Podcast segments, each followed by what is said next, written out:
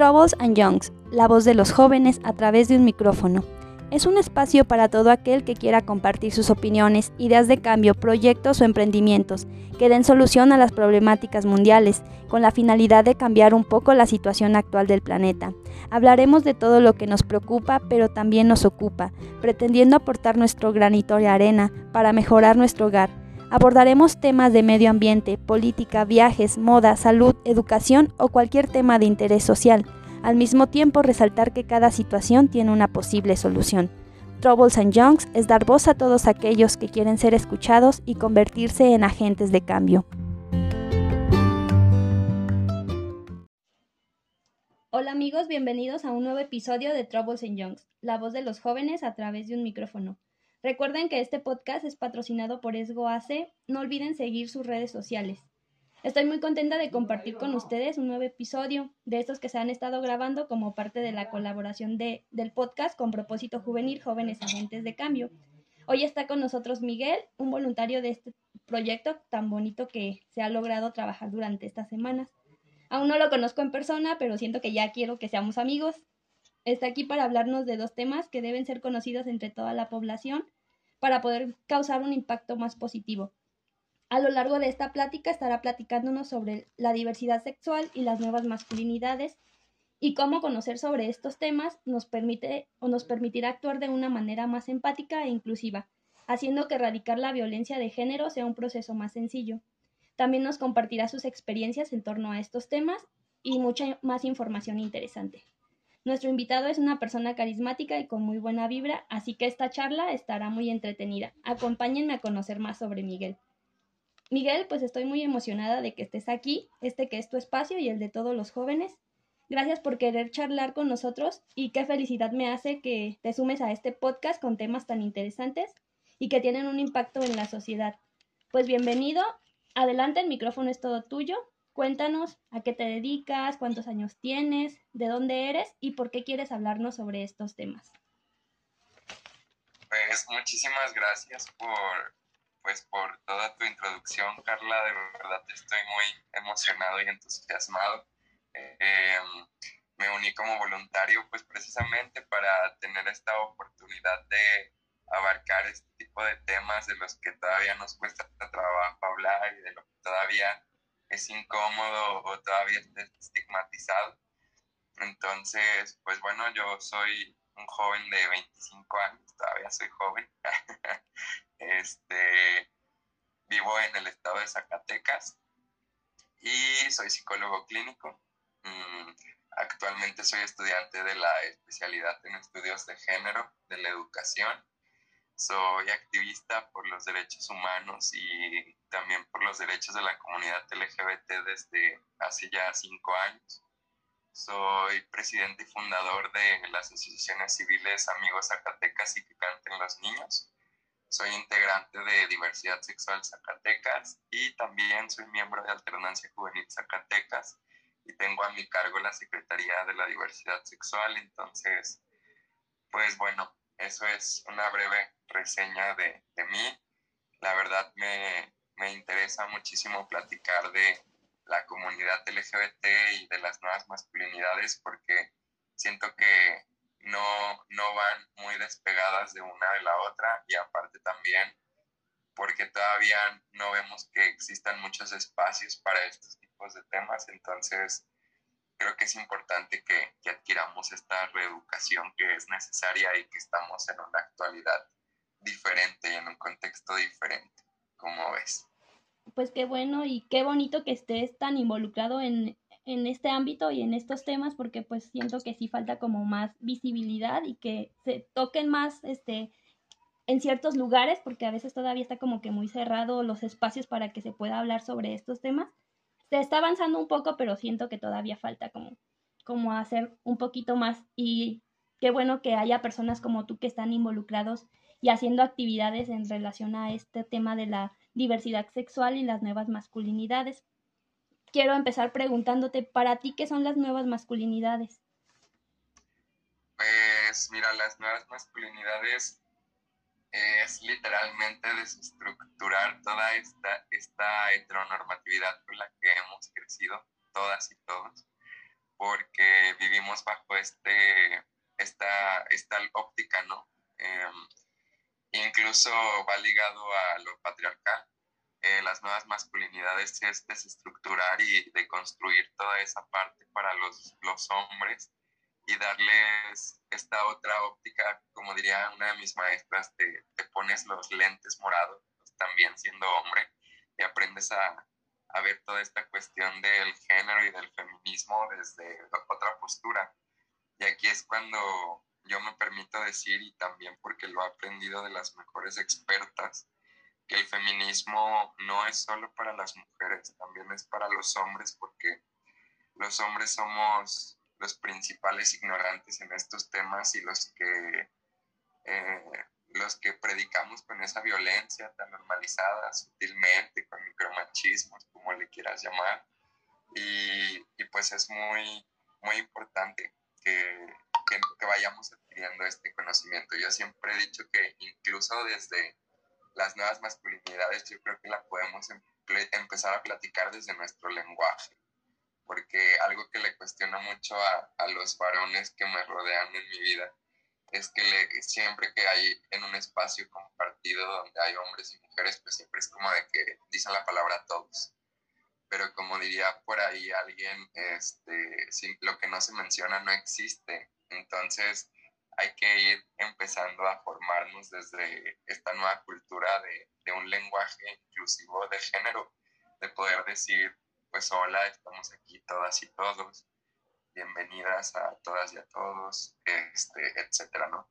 Las nuevas masculinidades es un nuevo abanico de posibilidades donde también el hombre se permita conectar con sus emociones, eh, se, le, se permita crear hábitos que a lo mejor no estaban bien vistos o él creía que no estaban bien vistos, como quizá el interés de cocinar, ayudar más en la casa, desestructurar todas estas cosas culturales con las que hemos crecido y, y tener esta perspectiva de género que yo creo que, que, es muy importante que tengamos hoy en día. Entonces, insisto, las nuevas masculinidades es un abanico de posibilidades nuevas para los hombres que son necesarias y yo diría que urgentes de que se conozcan. Esto que estás mencionando respecto de que el hombre con estas nuevas masculinidades puede sentirse como no sé, aceptar más sus emociones y sentirse más sensible porque a veces es lo que falta para que puedan actuar con más empatía hacia las mujeres principalmente y hacia su entorno. Entonces creo que sí es como muy importante esta parte que, que tú comentas de que gracias a las nuevas masculinidades o las masculinidades alternativas que se están intentando implementar, pues el hombre puede sentirse más sensible y olvidarse de esas ideas de que los hombres no lloran o llorar es de débiles o si lloras eres niña o cosas así que desde pequeños a veces te van inculcando en tu, en tu familia o en tus círculos sociales cercanos. Entonces, sí, sí, coincido contigo en esta parte. Sí, totalmente, porque bueno, desde mi trinchera, que es la, la psicología clínica, te das cuenta que los mayores números de suicidios hoy en día es por los hombres, porque no expresan y no conectan con sus emociones porque efectivamente, como tú lo mencionas, pues el hombre está acostumbrado a que el hombre no llora y el hombre tiene que, tiene que mostrar siempre este carácter, esta fuerza mental, este, esta dominación, este poder y, y también para muchos varones es difícil poder expresarlo y, y llevar esa, esa responsabilidad que se les ha adjudicado porque a veces pues adquieren responsabilidades que quizá ellos lo único que quieren es vivir, pero si no, no vas a ser un hombre del todo, ¿entiendes? Entonces totalmente es, es algo que, que no tienen una conexión total con sus emociones ni sentimientos y nunca se han permitido sentir. Por eso te dejo la reflexión de que es interesante ver cómo la mayoría de los hombres a través del alcohol eh, como que expresan sus emociones o también las pueden sacar, se pueden poner a llorar, se pueden enojar, porque es lo que en su estado de, de conciencia, pues de cuando están conscientes, no lo pueden hacer y necesitan como de un estimulante que los haga poder conectar con sus sentimientos porque la misma cultura no los dejó, no los dejó enseñarse a, a cómo hacerlo. Y, y, no es su culpa, simplemente, pues, insisto, ahorita ya estamos eh, cambiando todo y, es esta parte de la deconstrucción que a mí me encanta, ese término, es maravilloso. Sí, y también pues está esta parte de que gracias a esto el hombre también puede realizar actividades que, que antes no, no eran bien vistas que se hiciera. Por ejemplo, si te gusta como hombre bailar ballet, pues lo puedes hacer gracias a que pues está tratando como de cambiar eh, la forma de pensar de la, de la sociedad, que es complicado hacerlo, pero pues eh, tratando de incluir esta parte, pues es un poquito más fácil de que las perspectivas de las personas se abran a otras nuevas cosas y se permita esta parte de que el hombre pueda realizar actividades que antes no eran tanto para ellos, sino más como para mujeres. Sí, totalmente. Fíjate que el otro día tuve una anécdota que me impresionó bastante porque justo estábamos hablando de estos temas y un joven eh, expresó que él lo que más anhelaba hacer en la actualidad era hacer yoga, pero el hecho de hacer yoga, eh, él, él creció en una familia desde esta parte militarizada de los militares y todo esto. Entonces, el hecho de que él quisiera intentar o probar hacer yoga lo iba a convertir en, en un afeminado, en un maricón, como dirían por acá ya, más de discriminación. Y es increíble porque a veces yo pienso que, que, que muchos de sus sueños pues por esta cultura del, del que dirán, ¿no? sí, también sobre todo esa parte que tenemos muy arraigada de los roles de género muy marcados, que todavía se sigue viendo de que la mujer se tiene que dedicar, bueno, ya no tanto, pero eh, ya se, trata, se está tratando como de cambiar, pero sí que la mujer se tiene que dedicar a cuidar a los hijos y a mantener una familia en relación del cuidado de, de la familia y el hombre a proveer. Entonces, pues no permite como que el hombre pueda realizar actividades más allá de eso, de solo trabajar y llevar el dinero a la casa y ser el que toma las decisiones a veces en la familia y hasta ahí. Sí, completamente, porque es esta jerarquía de, del poder y, y, que la mujer siempre va a estar en segundo plano. Entonces, también eso ya engloba las nuevas masculinidades y estos nuevos matrimonios donde haya, incluso hasta podríamos llamar como una paridad, imagínatela en el matrimonio, ¿no? Algo que sea muy igualitario y, que sea un 50-50 como en una báscula, ¿no? Este, y claro que, que, hay relaciones que así se están construyendo, donde a veces ya incluso es al revés, donde la mujer es la que sale a trabajar y provee, porque quizá el hombre tiene alguna situación externa que no se lo permita y él es el que ayuda en el cuidado y la crianza de las hijas y de los hijos. Entonces, pues sí, efectivamente también desde esa parte de, de, cómo la cultura ha enseñado que, que, el hombre, la mujer es la que tiene que servirle de comer al hombre. Yo pienso que a mí eso es algo que, que yo sigo viendo hoy en día y me llama mucho la atención porque eh, justo estábamos leyendo un autor que se llama Bordigo que habla de esta teoría de la reproducción y pues es lo que hemos aprendido generaciones tras generaciones y, y pues es a reproducir. Entonces, hay personas que, que me impresiona que quizás sean de nuestra generación y que ya están en matrimonios jóvenes y que siguen reproduciendo esto de no deja, yo te sirvo y de que yo voy y de que yo te, yo te complazco y yo hago las cosas por ti. Y yo siempre lo he visto del lado garrafal de que desde ahora te das cuenta que la mujer pasa a ser como hasta un objeto, como un adorno, ¿no? Como es, es la que acompaña siempre al marido. Y nunca puede ser al revés. Entonces, es, es algo muy, muy interesante si nos lo ponemos a analizar. Y incluso yo creo que hasta nos caen muchos veintes y, y a todas y a todos, ¿eh? porque es un tema que también las nuevas masculinidades, pues también le compete completamente a las mujeres. Eh, y y pues es impactante, no sé tú qué piensas de todo esto, de todo este análisis que estamos haciendo.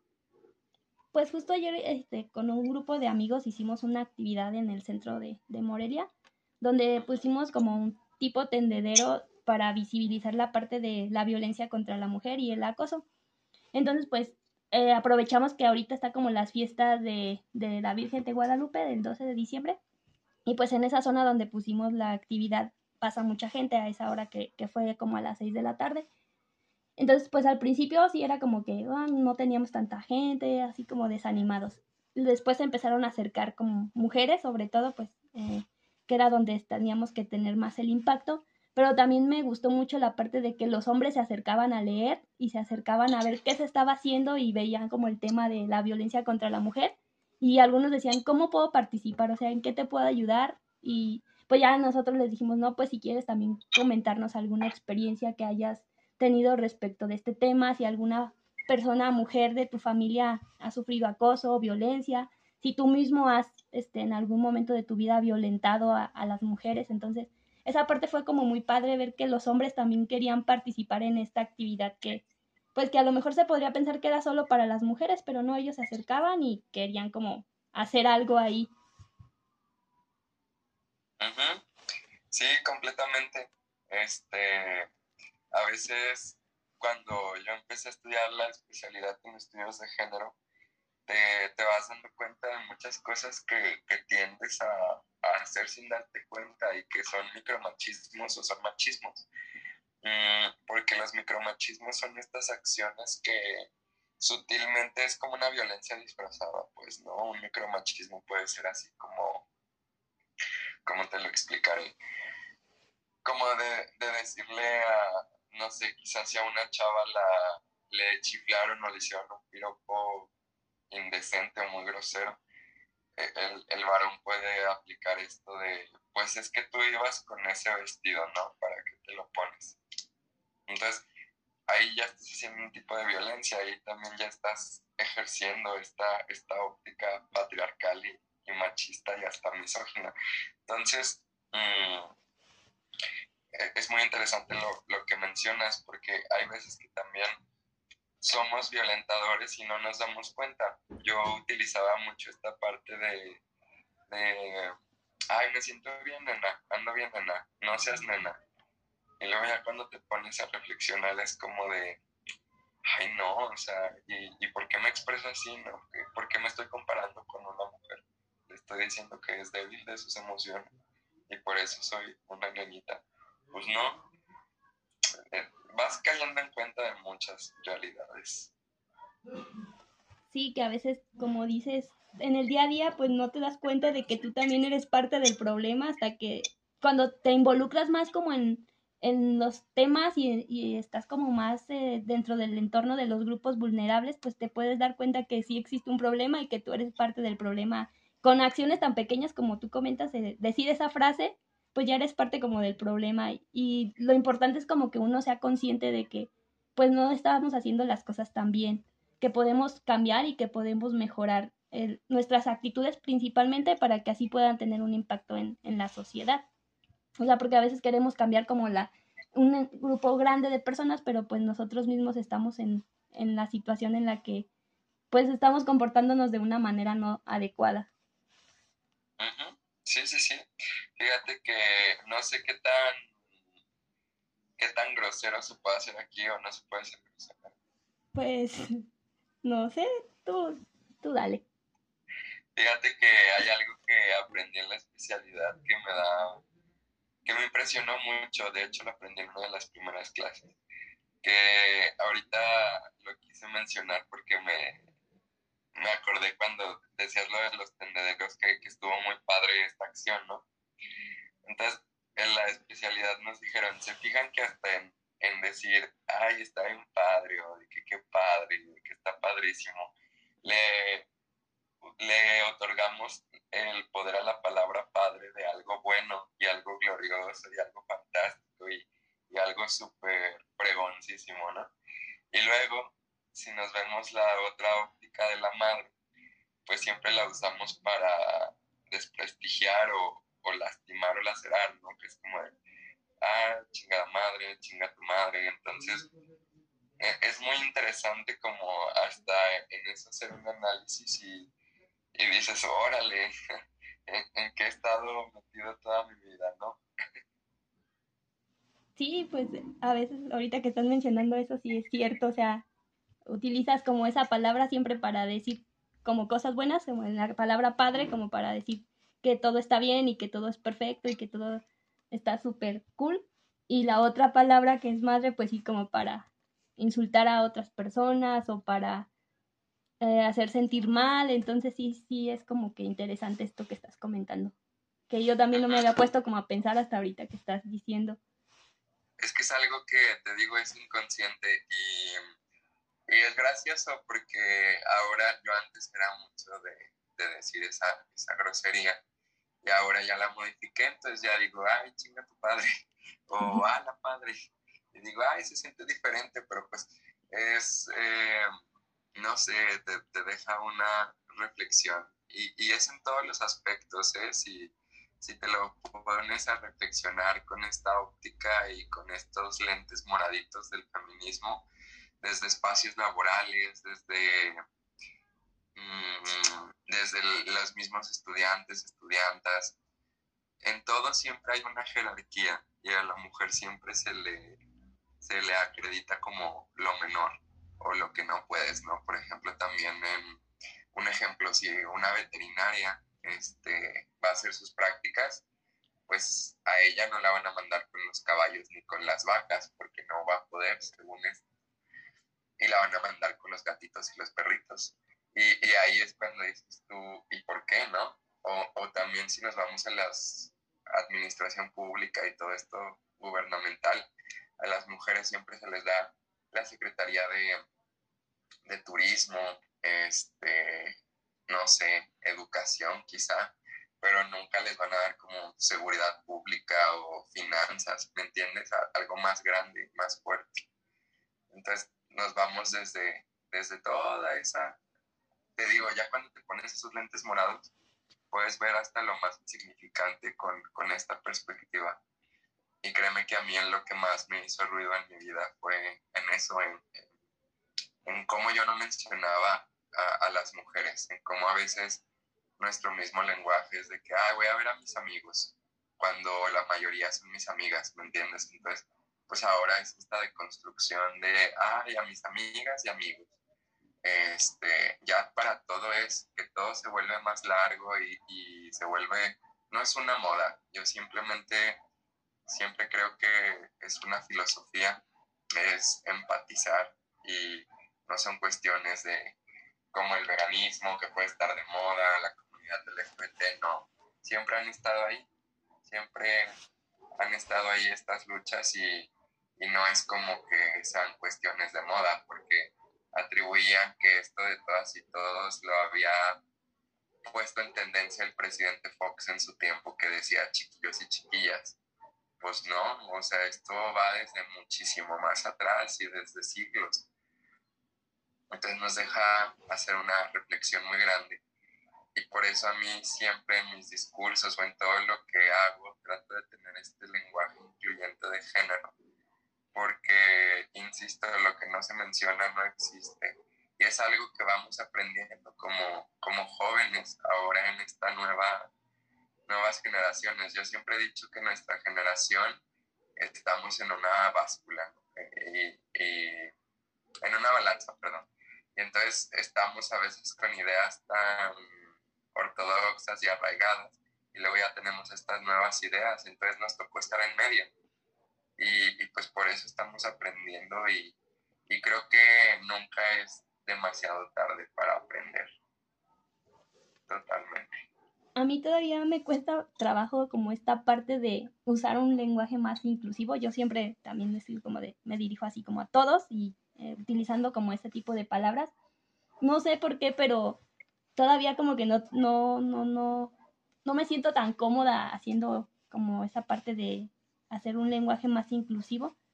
Tal vez también porque yo estoy como en una situación privilegiada, no me ha tocado como presenciar o vivir situaciones en las que me sienta vulnerada como tal, pero pues sí necesitamos como empezar a cambiar esa parte. Lo voy a tener que trabajar y lo estoy trabajando porque pues ahorita en grupos en los que he estado, pues ya se empieza a utilizar a la hora que te presentas o así, pues ya todos utilizas como hola chicas y chicos o hola todas y todos, entonces pues sí, como que esa parte sí la estoy trabajando, pero aún me cuesta como trabajo implementarlo. No, claro, y, cada persona tiene su, su, proceso y su tiempo y, y, es de que te vayas acostumbrando. Por eso te digo, a veces sí es eh, de que se te, se te cuadrapea, ¿no? Diríamos por acá y es de, ay, perdón. Y, pues todos tienen su tiempo, ¿no? Tú ya llegará el momento en que lo, lo pienses aplicar y también si no quieres es válido. Ahora sí que son cuestiones muy personales y de filosofías de cada quien. Bueno, y ahora te quiero preguntar, ¿cómo es que se relaciona esta parte de las nuevas masculinidades con la violencia de género? Mm, porque las nuevas masculinidades se relacionan en la manera de que a veces ya también se está poniendo de se está poniendo como una excusa o un pretexto esto de las nuevas masculinidades cuando no las están implementando como debería de ser o honestamente las usan más como un justificante para estos micromachismos, esta violencia, que es como sería un ejemplo así de, de que, ah, pues ahora es igualdad, pues entonces tú también tienes que trabajar horas extras y así. Se ponen de una manera más altanera los, los varones, como al querer decir, ah, pues quieres igualdad, pues se agarran de cualquier pretexto y hacen sus, sus comentarios muy fuera de lugar y siguen implementando sutilmente esta violencia. Y, y, ahora es como, como estas acciones de cualquier niños y niñas chiquitos de me haces, te hago, te hago, ¿me entiendes? pero hacen honestamente, no, no se están deconstruyendo como tal, están agarrando estas nuevas masculinidades como un como una fuente para seguir ejerciendo la, la violencia para las mujeres.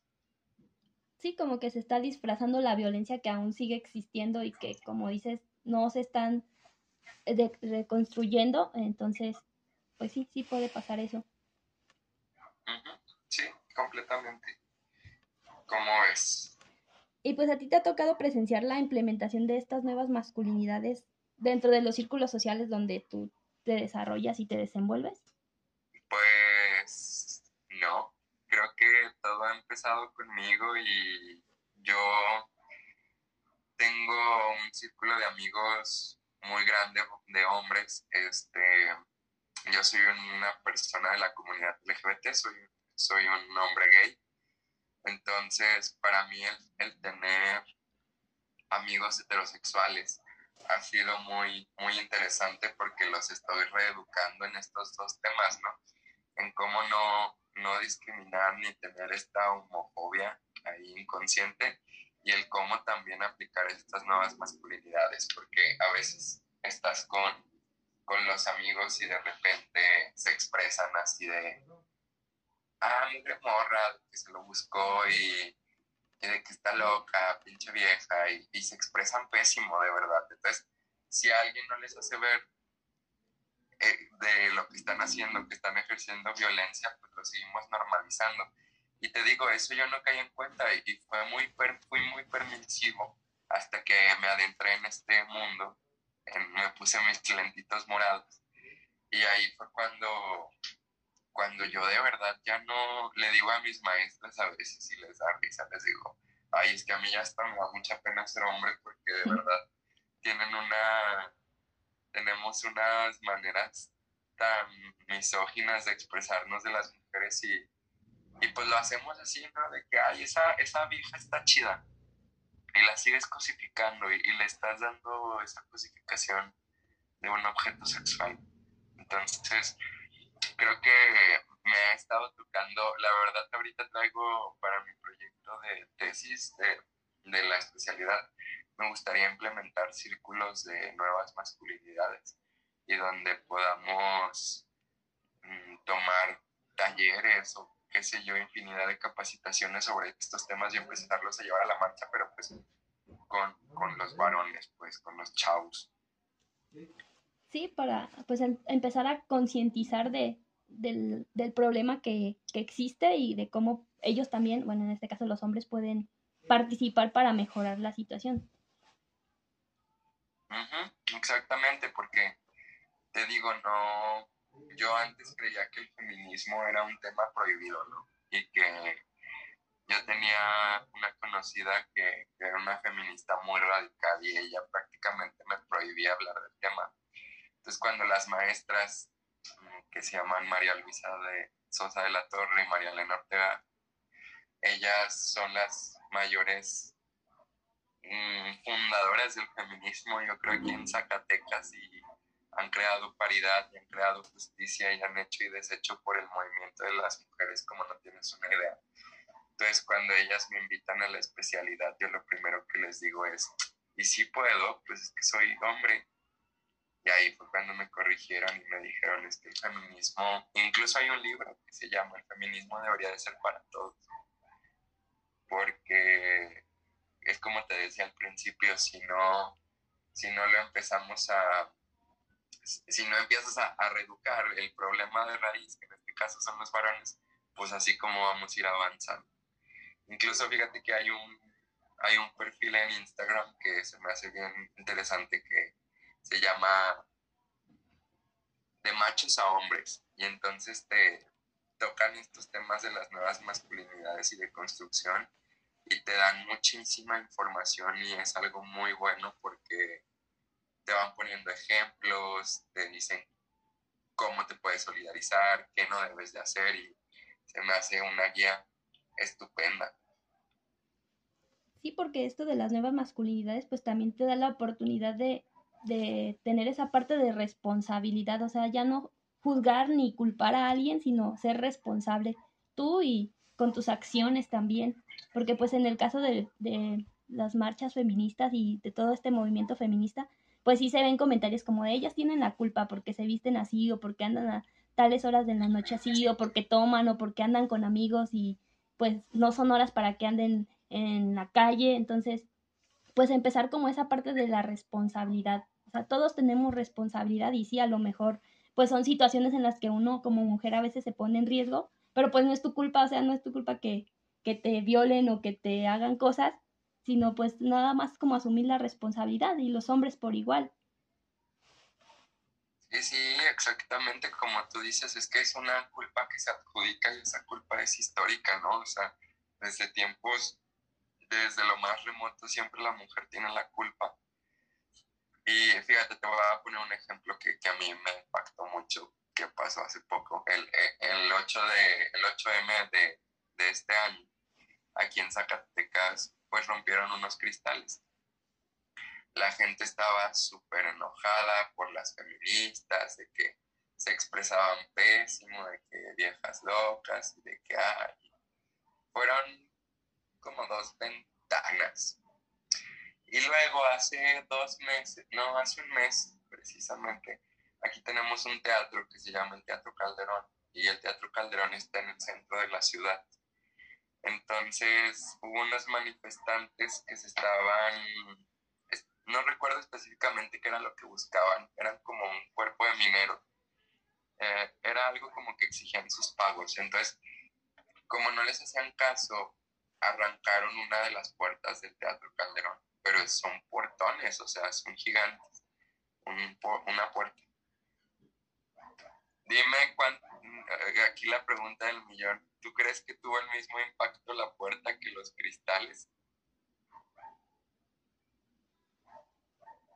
Pues es que, o sea, o sea, es que lo que buscan ellas es como visibilizarse, o sea, no tanto como, o sea, la idea de ellas es que les, les volteen a ver y que les presten atención las autoridades, que son las que tienen que resolver estas cuestiones legales, donde pues tú vas y pones la denuncia y pues ¿qué pasa? Te tardan años en resolver o pues el culpable, si tú sabes quién es y vas y lo denuncias, también lo dejan libre o el proceso se atrasa o muchas trabas en la impartición de justicia. Entonces, pues lo que hacen ellas es como visibilizarse, así las vas a voltear a ver, así van a estar en los periódicos, en las noticias, pues por lo que sea, pero ahí van a estar. Entonces la gente también como que empieza a verlas y algunos sí a tomarlas como en serio, otros no tanto, que otros sí es como hay gente loca o esas mujeres que solo van a hacer destrozos y todas esas cosas. Sí, a mí lo que lo que me impactó mucho fue que la situación que te comento del teatro no se hizo ningún escándalo ni ruido, ni estuvo en periódicos, ni nada. O sea, fue algo que duró un día la polémica y ya. Y acá el hecho de que hayan sido mujeres y hayan sido lo de los cristales, híjole, fue como un tema de boquilla de todas y de todos durante dos semanas, tres. Entonces, ahí es cuando dices tú, yo hasta yo dije, ni lo hubieran hecho las feministas, porque no, hombre, ahí sí buscan sus cabezas para ver quién quitó la puerta del teatro, ¿me entiendes? Pero acá fueron varones.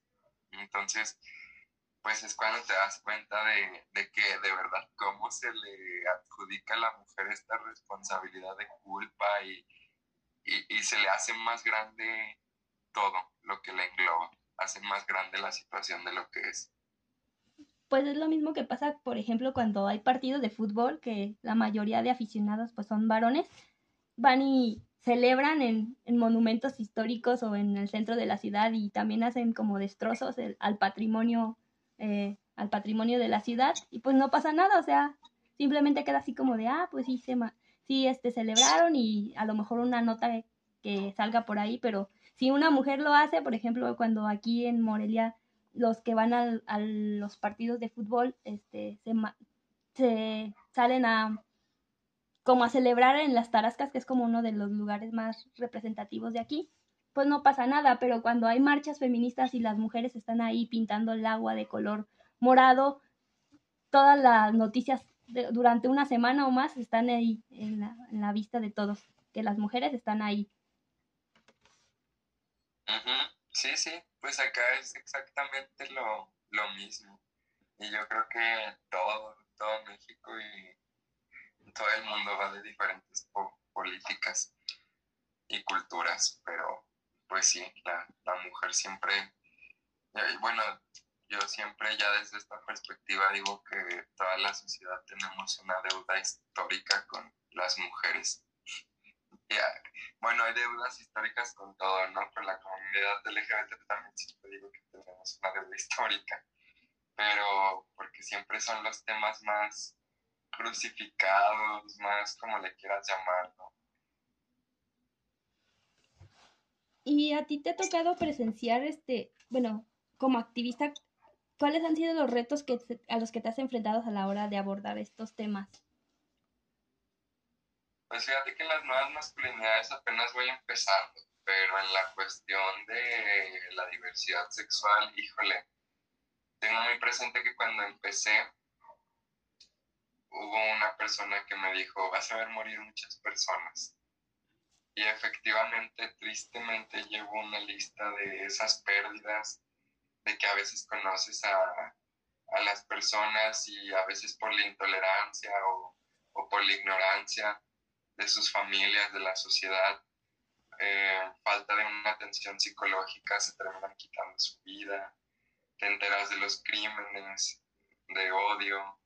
Mm, de verdad, yo creo que eso es lo más fuerte que me ha tocado ver, o sea, no, no puedo decirlas específicamente porque son muy duras, pero yo creo que estar presente y darte cuenta que, que, la gente no hace nada, que, que, que no hace ni siquiera que reflexionen o hagan conciencia, que sigue pasando y se ve muy normal y apenas aquí en Zacatecas se pudo lograr la tipificación para los crímenes de odio de las personas de la diversidad sexual. Y yo creo que eso como activista ha sido lo más fuerte que he vivido. Claro que te llevas muchos sentimientos de incertidumbre, de tristeza, de contradicción, porque dices, bueno, pues somos humanos, tenemos las mismas condiciones, mm, ¿por qué nos tratan así, no? Y, pero yo pienso que lo más duro ha sido eso, ver partir gente y, y por cuestiones de la mera ignorancia, que es, es por eso que me encanta que existan estos espacios, porque yo te puedo decir que así nos escuchan una chava un chavo de la comunidad, pueden saber que no están solas y solos. Y, y quizá a lo mejor mucha gente no, no tiene esa oportunidad, esas ayudas de, de saber que allá afuera hay una rama de posibilidades. Entonces, este, eso ha sido lo más difícil desde que entré a, ser activista. Sí, y pues hacerles saber a, los grupos vulnerables o a los que están pasando por situaciones en las que sus derechos no son reconocidos o se les han violentado, pues hacerles saber que, que hay alguien que los pueda ayudar. O sea, como activistas, pues siempre como que nuestra intención es eso, ¿no? De que hacerles ver que las cosas pueden ser mejores y que podemos estar ahí para ayudarlos. Sí, sí, y que no están solas ni solos y que ahora ya existen más posibilidades y, y, de verdad no todo está perdido, porque a veces cuando vives esto de enfrentarte, de salir un closet, te da miedo y, y te haces miles de maravillas en tu cabeza o hay personas que literal pierden todo, se ganan la lejanía de su familia y su libertad de ser quienes son tiene un precio, ¿no? Pero ahora, pues eso no, eso ya no es un impedimento porque ya hay miles de, grupos de activismo que, los arropan y les dan acompañamiento y, de verdad yo pienso que, también si ahora vemos el, lado gratificante de, de, ser activista, yo creo que es eso. Hay veces que mucha gente me cuestiona, me dice, pues es que no te pagan, o sea, qué padre lo que haces y ah, qué padre. El niño que estaba criticando al padre. este, digo, hay personas que me dicen así de que, oye, muy interesante todo lo que haces, muy emocionante, pero pues no te pagan. Y siempre es como si el dinero fuera un factor dominante. Pues sí es necesario, sí, pero pues para eso tengo una carrera. El activismo, de verdad, yo creo que la mejor paga que puedes recibir es un gracias o el ver en la manera en que has incidido en una persona. Yo siempre he dicho que, que a lo mejor, aunque una persona escuche lo que tú y yo estamos hablando esta noche, le, le podemos cambiar la vida o, le podemos salvar la vida, no sabemos, Carla. Entonces, creo que eso es lo maravilloso. Quería hablar ahora de la otra contraparte, porque creo que a mí es lo que me ha dejado experiencias maravillosas. El, el activismo me ha permitido ayudar a miles de, de, niñas y de niños que a lo mejor a mí me hubiera gustado que me dijeran a mis 16 años, oye, todo va a estar bien, no eres el único o no eres la única. Entonces, de verdad, para mí el activismo me ha dado mucha luz, me ha dado mucha esperanza. Y mucha gente dice, ay, pero ¿para qué te esfuerzas? Es que no, no, el mundo no va a cambiar pero pues si cambias aunque sea tu mundo y ayudas a hacer esa cadenita de cambiar perspectivas, con eso te vas por bien servido.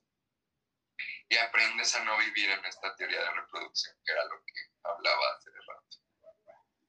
Sí, justo esto que comentas, pues también me ha pasado que cuando les comparto así como a las personas sobre mis proyectos o las actividades que estoy realizando ¿y te van a pagar o cuánto te pagan? Y yo, no, o sea, lo hago porque me gusta y porque desde donde estoy, si puedo hacer algo para ayudar a las demás personas, lo voy a seguir haciendo con gusto, porque al, fin y al cabo con eso me voy a ir como que sabiendo que hice algo, aunque sea pequeño, pero hice algo para cambiar lo que a mí tal vez no me gusta y tal vez a otras personas no les gusta tampoco y se está trabajando. Y pues no, uno solo no puede, entonces sí tienes que unirte como con personas que tengan los mismos ideales y los mismos intereses que tú para que los proyectos salgan como bien cuando empecé como con este proyecto del podcast, a mí fue como, ¿y qué vas a ganar o te van a pagar? yo, no, o sea, solo quiero hacerlo, una como para crecer personalmente, de salir de mi zona de confort y pues experimentar esta parte de hablar ante un micrófono y de hablar con otras personas.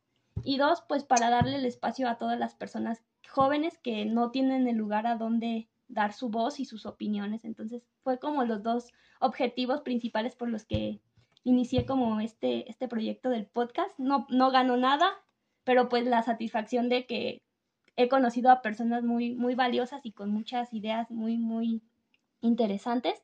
Y también que les he permitido como que expresen lo que quieran sobre los temas que ellos quieran y que tal vez no han podido hacerlo en otros lugares. Y, eso es maravilloso porque en tu lenguaje se, se nota y se percibe que amas lo que haces y tienes esa satisfacción, entonces, qué, qué bonito, o sea, creo que lo que el hecho de haberte conocido hoy gracias a tu podcast, pues es, es sumamos una aliada de lucha, una compañera y como tú dices, una amistad. Entonces, te felicito, de verdad. Qué bonito que estés haciendo tu sueño y, que vas construyéndolo. Sí, sobre todo, pues, gracias por, por la felicitación, pero sobre todo esta parte de hacer comunidad con todos los jóvenes, principalmente que son los que ahorita también tienen esa, como ese chip de, de hacer algo por su, por el mundo y por su ciudad y por donde están viviendo. Entonces, como que eso también es como muy interesante y muy cool que se pueda lograr que todos los jóvenes hagan una comunidad y crear proyectos como en este caso el de propósito juvenil, que pues somos jóvenes de todo el país trabajando por un, una misma causa. Y a mí de verdad este, se lo aplaudo de pie a Carlos que, que, que permita dar este espacio a estos temas, porque déjame compartirte que no en todos lados son bien recibidos. Yo he estado en miles de asociaciones juveniles o me han invitado y cuando saben qué es en lo que trabajo, sí, es incómodo y, y, siempre estamos en estos temas quizá de medio ambiente, de políticas públicas, de derechos. Este, entonces digo, no quiere decir que no sean importantes estos temas, pero estos también son los principales y los que nos involucran más como sociedad y como yo siempre se lo digo a, a todos los chavos cuando voy a dar talleres a escuelas, les digo, creo que todas y todos conocemos a alguien en su vida mínimo que sea de la comunidad LGBT. Tienen una amiga, tienen un amigo, un familiar.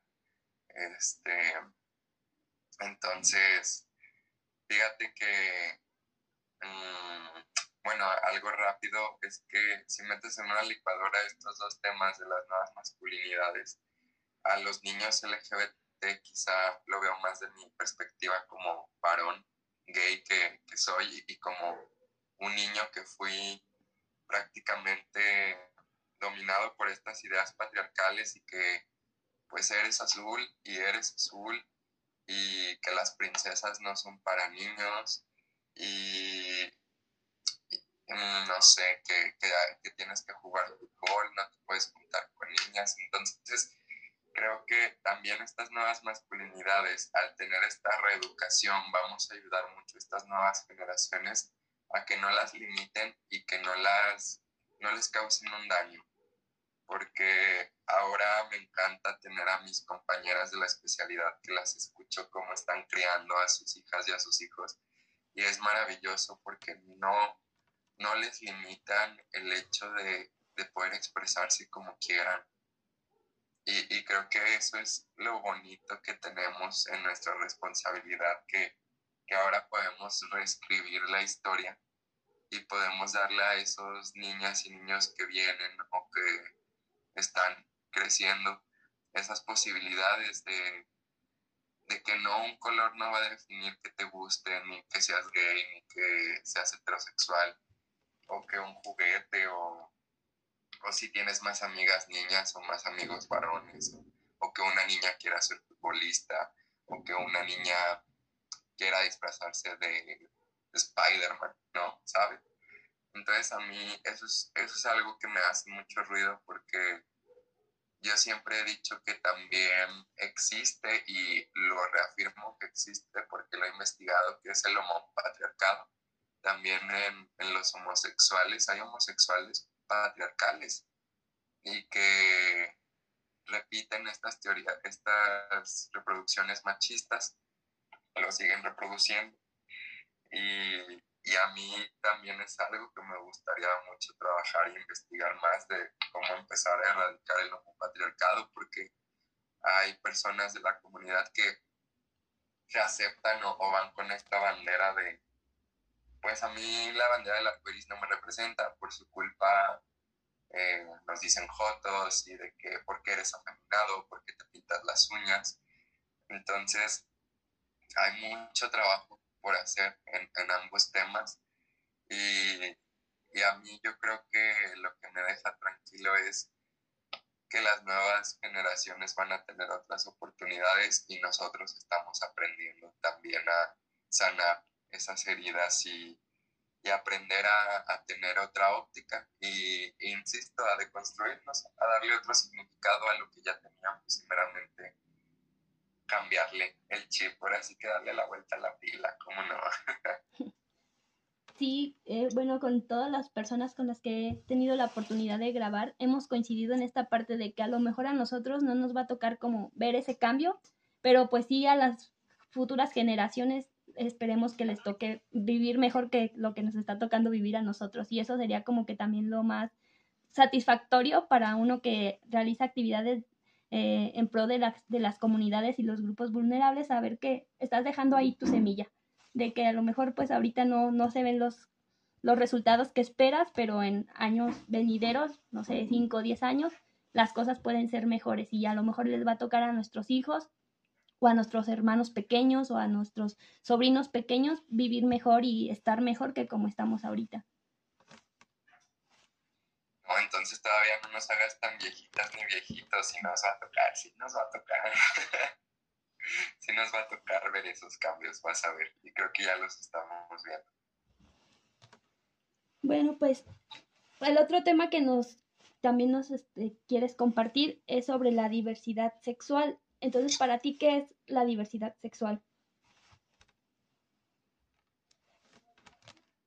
La diversidad sexual es, mm, si te lo, me lo permites manejártelo como una metáfora, yo siempre digo que la diversidad sexual es como una tienda de helados, que es tan amplia y tiene tan sabores diversos y que puedes hacer combinaciones que que eso te da un abanico de posibilidades y ya no nada más, ya estamos en una época donde no nada más son los gays, las lesbianas, los heterosexuales.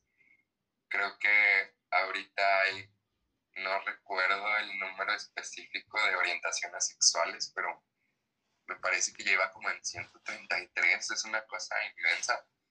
Y, y que de verdad ahorita ya estamos en una generación donde nuestras mentes, nuestros cuerpos, nuestras emociones están más abiertas. Y a mí algo que digo, a lo mejor a veces estas series millennials de Netflix que nos hacen ver que todo se puede mezclar con todo, pues a veces ya ahorita ya no vamos tanto de la tan alejados de la realidad, pero es porque mucha gente también ahí va con esta parte, piensan que la diversidad sexual es una moda o que son etapas, pero no tenemos que aprender a respetar eso y para mí la diversidad es eso, es una tienda de helados, una tienda de posibilidades. Tampoco tienes que probar todos los helados, ¿verdad? Pues, no, no tiene que ser así. Pero yo pienso que tienes que aprender a, a respetar y que no son caprichos y que no, no son cuestiones de, de querer exhibirse, de ser exhibicionistas, de causar incomodidades, simplemente pues como la frase que aquí decimos a cada rato, pues todas las personas, todos los derechos, todos los derechos pues para todas las personas. Mm, esa es la diversidad, la, diversidad pues no nada más es en lo sexual, también es una palabra que abarca muchísimo, pero en la parte de la diversidad sexual pues es esto, tenemos que aprender a diferenciar el género, la expresión de género, el sexo, la atracción sexual, la atracción romántica. Luego tenemos que diferenciar el acrónimo, ¿no? Que es LGBTTIQ más A. Tenemos que aprender a diferenciar, tenemos que conocer que la L es lesbiana, que la G son gays, que la B son bisexuales, que la T, la primera T son transvestis, la segunda T son transgénero, la tercera T son transexuales, la I son los intersexuales, la Q son los queer, y la A son los asexuales, pero también existen los pansexuales, los demisexuales. Somos una, una gama muy bonita de colores y, incluso hasta conocer que la diversidad es, es vida, es salud, es luz, es naturaleza, serenidad, es espíritu. Esas seis palabras son lo que representa la bandera de la comunidad LGBT.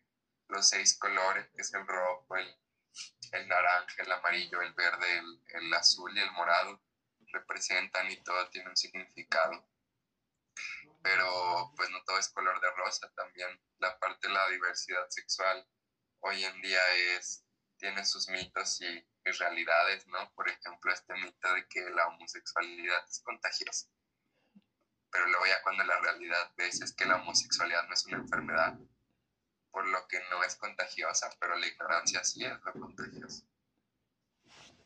Sí, pues esta parte de la diversidad sexual, pues como tú comentas, engloba muchos elementos, entonces hay que partir de, de la base que es el respeto para poder entenderlos y para poder aceptarlos, entonces, pues con respeto y empatía siento que se puede ir como caminando de buena manera para pues entender más este tema de diversidad sexual o cualquier otro tipo de diversidad, ya sea diversidad cultural.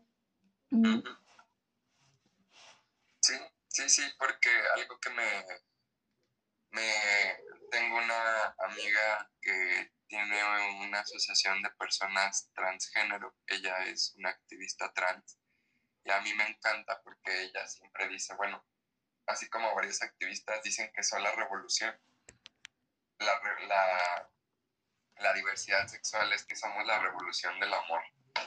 Y al final de cuentas todo es amor y, a veces lo que más duele es la intolerancia de que no aceptamos, no acepta la sociedad que amamos a personas iguales a nosotros, diferentes, o lo que no está en lo normativo. Pero a mí me encanta porque sí es cierto, la diversidad sexual al final de cuentas es amor y es felicidad. Y a mí me encanta, sobre todo con mi círculo de amigas, de amigos, que yo los he reeducado en eso y cada vez que hay un Pride, cada vez que hay una marcha, me encanta que, que ellas y, y ellos están ahí conmigo y, ya no tienen el estigma de, ay, es que van a decir que soy parte de la comunidad. No, Aquí ya es más como de que soy un aliado de la comunidad, soy un aliado de la comunidad. Y te digo, no todos estamos expensos. Por eso yo siempre he dicho y, te aplaudo cuando dices, pues lo primero que se tiene que entender es el respeto. Y efectivamente, el, el respeto aquí es, es el punto de partida para también incluso aprender estos temas a mí me pasó una situación eh, hace como dos años más o menos, en el 2019, pues fui al Festival del Globo en León. Entonces, pues ya fuimos al concierto y todo. Y en eso, es, mientras estaba esperando como a mi familia con la que iba, había dos chicos que se estaban besando. Entonces, pues al principio sí fue como que me impactó un poco, pero ya después dije, ah, o sea, qué padre que, que se estén dando como amor, ¿no? Y dije así, tú sigue con lo tuyo y déjalos, o sea, a ti no, no te afecte nada y sigue con lo tuyo y espera a tu familiar que estás esperando y ya.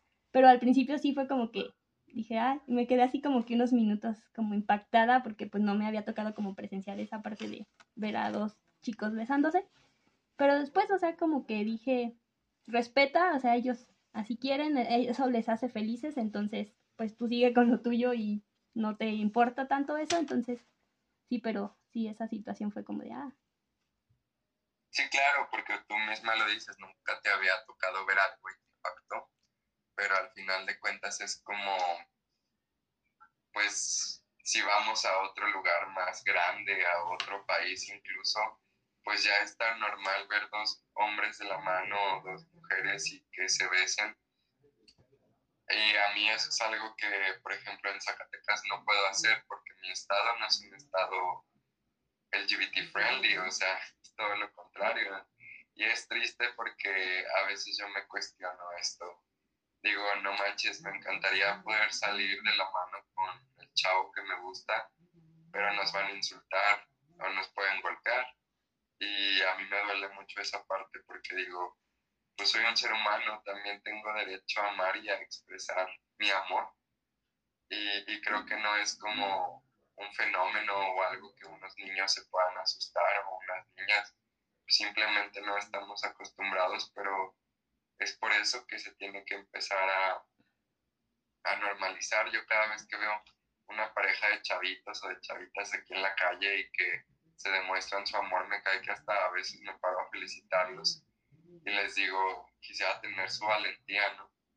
Y es algo que como activista también vas aprendiendo a erradicar esos miedos y aprender a navegar con esa bandera que, que tienes en alto.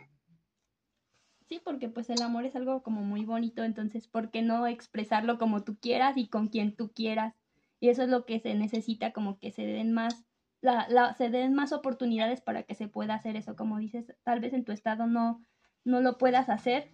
Hay otros lugares en los que sí se está empezando a ver un cambio en esta parte de que puedes ser libre sin que sin miedo a que te vayan a decir algo, te vayan a juzgar, te vayan a insultar y puedes salir a la calle con la persona a quien tú ames, a quien tú quieras y nada, demostrar como el amor que se, que se tienen. Sí, totalmente. Porque pues como tú lo dijiste, las palabras mágicas aquí es amor, es amor y punto. Bueno, y tienes como alguna otra, bueno, ya a lo largo de este podcast nos has contado y compartido varias experiencias y varias historias. No sé si tienes alguna otra que digas, esta es como mi favorita. Pues yo creo que te puedo compartir la de... Yo creo que mi favorita fue una anécdota que me pasó a mí justo este año. Empecé a salir con una persona y me acuerdo que acabábamos de salir de ver una obra de teatro sobre la homofobia, bifobia, transfobia, lesbofobia. Entonces íbamos por el centro de la ciudad y nuestras manos iban rozando, bueno, ni nuestras manos, sino como nuestros dedos, ¿sabes? Entonces tengo muy presente que, que se detuvo y me detuvo y me puso de frente a él y me dijo, a ver, ¿me la vas a dar, sí o no? Y como que yo dije, Dios mío, este, creo que al fin me estoy enfrentando con tanto lo que predico y defiendo, que por qué no lo puedo llevar a la práctica yo y dejar de tener miedo. Y le agarré la mano. Claro que no faltaron las malas caras, los insultos, nos gritaban, pero créeme que como que mi mundo se detuvo porque él me transmitió esa seguridad y se lo agradezco me, la, me la dio. Y yo creo que esa es una anécdota muy bonita que, que guardo para mí porque pues después de cinco años en esto, apenas me, me, me pude permitir ser libre en ese aspecto. Y, y, es, y es por miedos, no es tanto por el que digan ni nada, sino como que ya te da tanto miedo que te vayan a hacer algo o decir algo, que hasta quieres cuidar a la persona con, con la que estás saliendo, ¿no? a tu novio.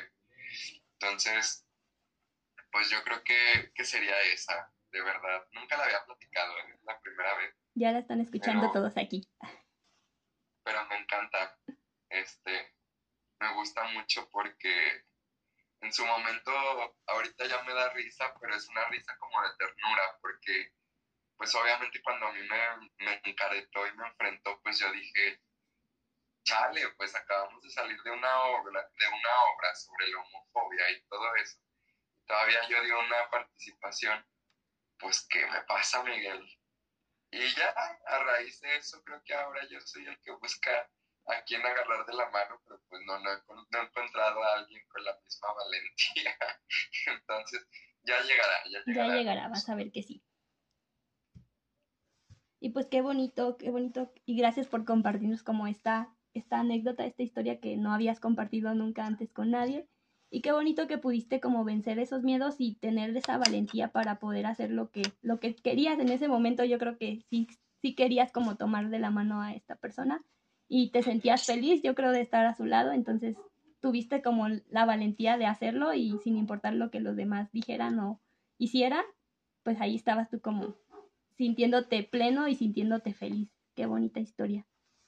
Y fíjate que hasta te, empoderas, eso te da mucho, te da mucha vitalidad, te, te llena de energía, te llena de amor.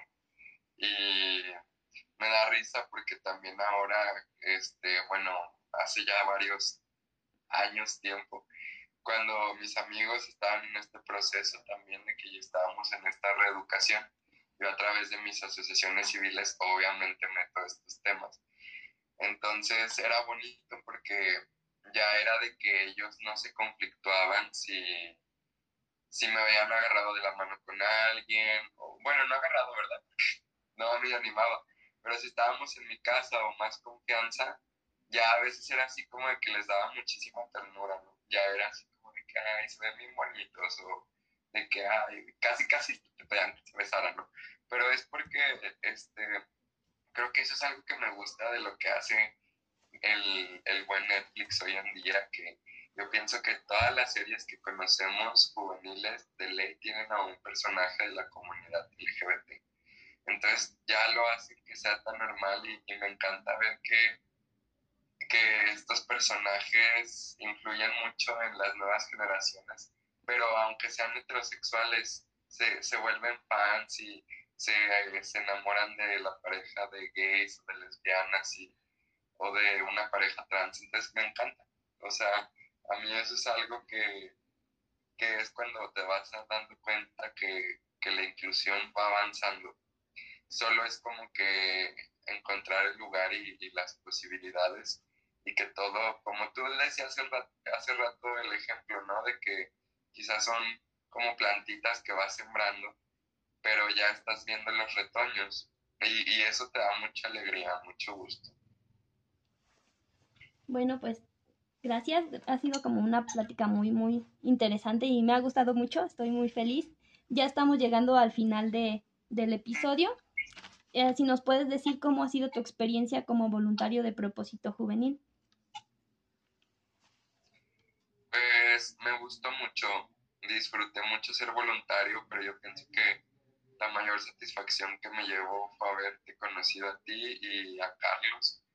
De verdad, este, me llevo dos amistades inigualables y aparte, pues poderles compartir un, pedacito de, mi mundo y, me encanta porque les aplaudo de pie esa apertura a estos temas y, y a esta no censura, ¿verdad? O sea, me encanta que, que tengan esta, esta mentalidad. Pues no, al contrario, muchas gracias a ti por pues por querer estar aquí y por tratar de hablarnos de estos temas para que los demás este, conozcamos que a veces nos falta, como dices, educación y reeducarnos también en ciertas cuestiones. Entonces, pues yo te agradezco de que te hayas tomado el tiempo de, de venir a platicarnos a todos los que nos están escuchando sobre estos temas que son muy, muy importantes. Deja tres consejos de vida para los que nos están escuchando. Híjole, pues el primero sería que nunca dejen que nadie les corte sus, alas ni sus sueños, que nunca se rindan porque llegar a la meta de ese sueño es la satisfacción más grande que van a, encontrar. La tercera sería que amen sin miedo, este, no importa de quién estés enamorado, sé tú mismo, sé tú misma y no tengan miedo del que digan, porque un día van a voltear y van a decir, no hice esto y me faltó hacer esto. Y lo último es que, pues no sería tanto un consejo, sería una invitación de que si a alguien le sirvió esta plática o alguien necesita ser escuchado o escuchada, de verdad este, pueden contactar a, Carla y ella les pasa mi contacto y no van a estar solas ni solos. Este, eso sería, yo creo que, lo, que diría aquí. Gracias por estos tan bonitos consejos que nos estás compartiendo y esperemos que si alguien los necesita los pueda usar y también si alguien se quiere contactar contigo, pues ahorita vas a dejar tus redes sociales para que lo puedan hacer sin problema. Mira, en, Facebook estoy como Miguel Salcedo Guans literal ahí me pueden agregar sin problema. Y si no en Instagram, que es donde estoy más activo, mi usuario es Quentin Mike, sí. Este, así, total, literal, Quentin Mike, sí. Y, si no, pues, si no se capta el mensaje, pues insisto, les dejo la información aquí con la buena Carla. Y tienes muy, muy, unas fotos muy chidas, me gustaron. Ay, gracias, tú también. Ahí estuve viendo. Ah, no es que tú estuvieras stalkeando, pero ahí estuve viendo tus fotos. Pues sí, para que vean qué tan unidos ya somos que le pedí su Instagram. Sí. Amigos, pues hemos llegado al final de este tan bonito episodio. Ha sido uno de mis favoritos, de verdad. Gracias, Miguel, por, por compartirnos esto y por estar aquí. Eh, me hace muy feliz poder conocerte de esta manera. A lo mejor, pues, físicamente no, no estamos cerca, pero sabes que tienes una amiga aquí en Morelia y cuando quieras venir, pues ya sabes. O cuando quieras como que hagamos algo juntos, también ya sabes que cuentas conmigo. Claro que sí, vas a saber pronto de mí porque ya estoy planificando algo y no va a importar la distancia. Y pues gracias por todo lo que nos has compartido el día de hoy, que ha sido como muy importante que se conozca y que más personas estén enterados de estos temas. Entonces, pues nada, estoy muy feliz de haberte conocido y pues vamos a seguir en contacto. Yo sé que de aquí ya nació una bonita amistad y voy a ir luego a visitarte pronto. y voy a ir un día a Zacatecas a visitarte. Adelante. Lo conoces en un día. Es muy pequeño, pero está muy bonito. Y pues tú también igual eres bienvenido aquí a Morelia. Cuando quieras, pues ya sabes. Aquí tienes tu casa. Muchas gracias, te lo agradezco igualmente. Pues gracias por acompañarnos en un episodio más. No dejen de escucharnos y nos vemos la próxima. Nos vemos.